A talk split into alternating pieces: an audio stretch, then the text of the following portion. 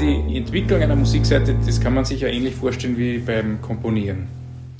Man hat also als Seitenentwickler irgendeine Idee im Kopf, also eine klangliche Idee oder eine Vorstellung über besondere Spieleigenschaften oder bestimmtes Spielgefühl und sozusagen auch etwas im inneren Ohr, das äh, da irgendwie raus will. Und so wie ein Komponist sich dann am Anfang ja irgendwie auch entscheiden muss, in welcher Tonalität er was anlegt oder welchen Rhythmus er sozusagen zugrunde legt, genauso müssen wir zuerst einmal festlegen, welches Kernmaterial wir am Anfang sozusagen auswählen und was am Schluss einer Konstruktion dann als Seitenspannkraft herauskommen soll. Die Seitenspannkraft ist ja jene Kraft, die man braucht, um eine Seite auf ihren Grundton zu stimmen bei einer bestimmten schwingenden Seitenlänge. Also das ist eine Verhältnismäßigkeit, die ja sozusagen zusammengehört. Das Kernmaterial, oder wir sagen dann oft nur der Kern, das ist ja jenes Material, das wir als erstes in die Maschine einbringen, das dann umsponnen wird mit verschiedenen Rundtreten oder flachen Bändern und so weiter. Und das aber eben diese Seitenspannkraft tragen muss. Und zwar nachdem die Seite schwingt, also wird es ja mit Millionen von Schwingzyklen belastet. Also es ist nicht nur die statische Kraft, die es aushalten muss, sondern eben auch die Schwingung, Schwingungsbelastung. Bernhard Rieger, Direktor der Seitenentwicklung bei Thomastik Infeld. Was den Kern betrifft, haben unsere Gründer oder die, die sehr visionären Gründer unserer Firma eigentlich eine Revolution zu verantworten. Also das das war schon ziemlich wild, was die gemacht haben. Sie haben nämlich eine jahrhundertelange Tradition vom Tierdarm als Seitenkern abgelöst durch Stahldraht. Und zwar durch hochwertigste Stahldrähte. Weil, wie schon gesagt, wir müssen ja auch beim Stahldraht natürlich eine ganz ordentliche Belastung aushalten. Und ein Stahldraht ist viel weniger elastisch als ein Darm. Und das hat Vorteile, vor allem jetzt was die Unempfindlichkeit auf Feuchtigkeitsveränderungen betrifft, zum Beispiel also Raumklima oder auch den Handschweiß der Musiker oder so, da ist der Stahldraht natürlich super. Aber er hat halt auch den Nachteil, dass er weniger elastisch und weniger federnd ist. Für die hohen Seiten ist das gut, also die hohen Seiten auf der Geige wie die, die blanke E-Seite oder die Bratschen A-Seite, die auch ein Stahlkern hat. Oder auch beim Cello zum Beispiel die oberen zwei Seiten, also A und D.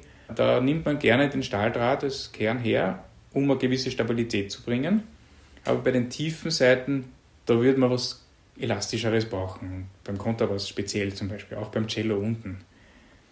Und das ist natürlich den Herren, damals war es eine, glaube ich, doch äh, von der Entwicklung her eine männlich dominierte Gruppe, eine kleine Gruppe, rund um den Herrn Otto Infeld und seine Mitarbeiter, das ist denen natürlich auch aufgefallen. Und die haben dann in den so 1940er, 1950er Jahren sich sehr intensiv mit Seilen und Seilkonstruktionen auseinandergesetzt. Und Seil es ist in dem Fall etwas, was ein, also da werden dünne Stahldrähte verdrillt, sodass es ein kompakter Stahl- oder Seilkern dann wird.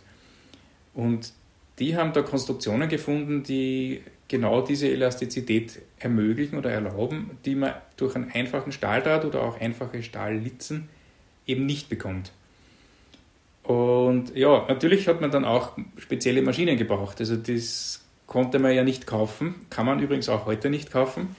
Und diese ganz speziellen Maschinen haben sie dann auch dazu selbst entwickeln müssen. Also sie haben immer die Idee für die Seitenkonstruktion mit der Maschinenkonstruktion gemeinsam eigentlich realisieren müssen, sonst hätten sie das ja nicht zustande gebracht.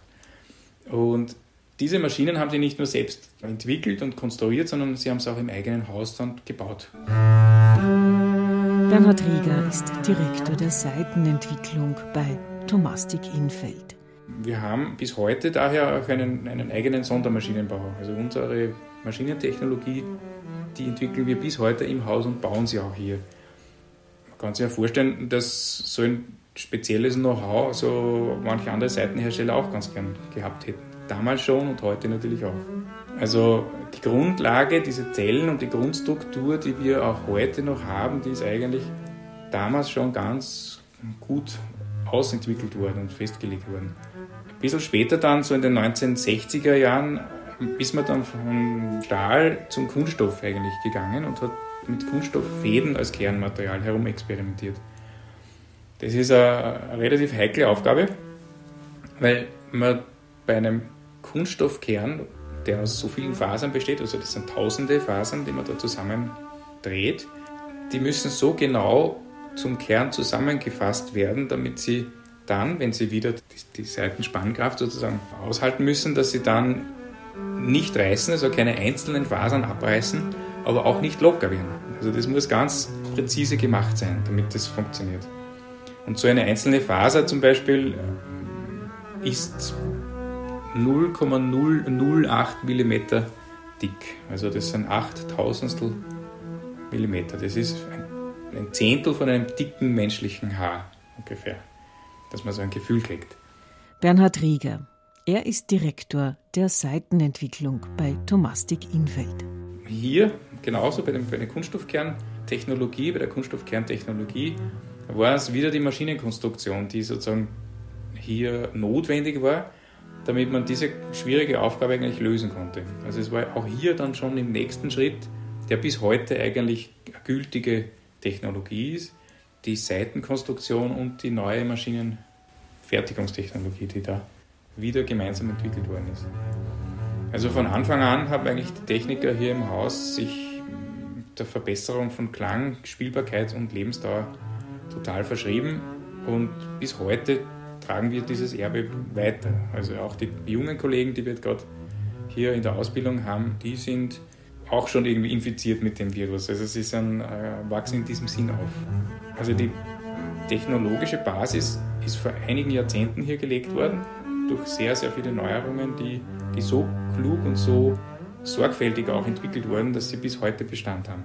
Aber das Weiterentwickeln, also das Perfektionieren in den Details, das ist jetzt sozusagen unsere Aufgabe. Ja. Die Innovationen, die wir machen, sind in vielen Feinheiten versteckt, die wir dann in verschiedensten Produkten sozusagen einbauen oder einfließen lassen. Das ist ein bisschen so wie im Tanzkurs ja, oder bei der Perfektion oder beim Musizieren oder eben im Sport, ja, wo wir heute einfach immer weniger Hundertstel Sekunden messen müssen, damit man den Unterschied überhaupt noch merkt. Ja. Also das ist auch bei den Seiten so, dass die Verschiedenheit der Produkte eine ganz feine Staffelung ist von Klangschattierungen, von Klangqualitäten, auch was die Spielbarkeit betrifft. Also wir versuchen hier ein ganz fein austariertes Produktportfolio zu bauen.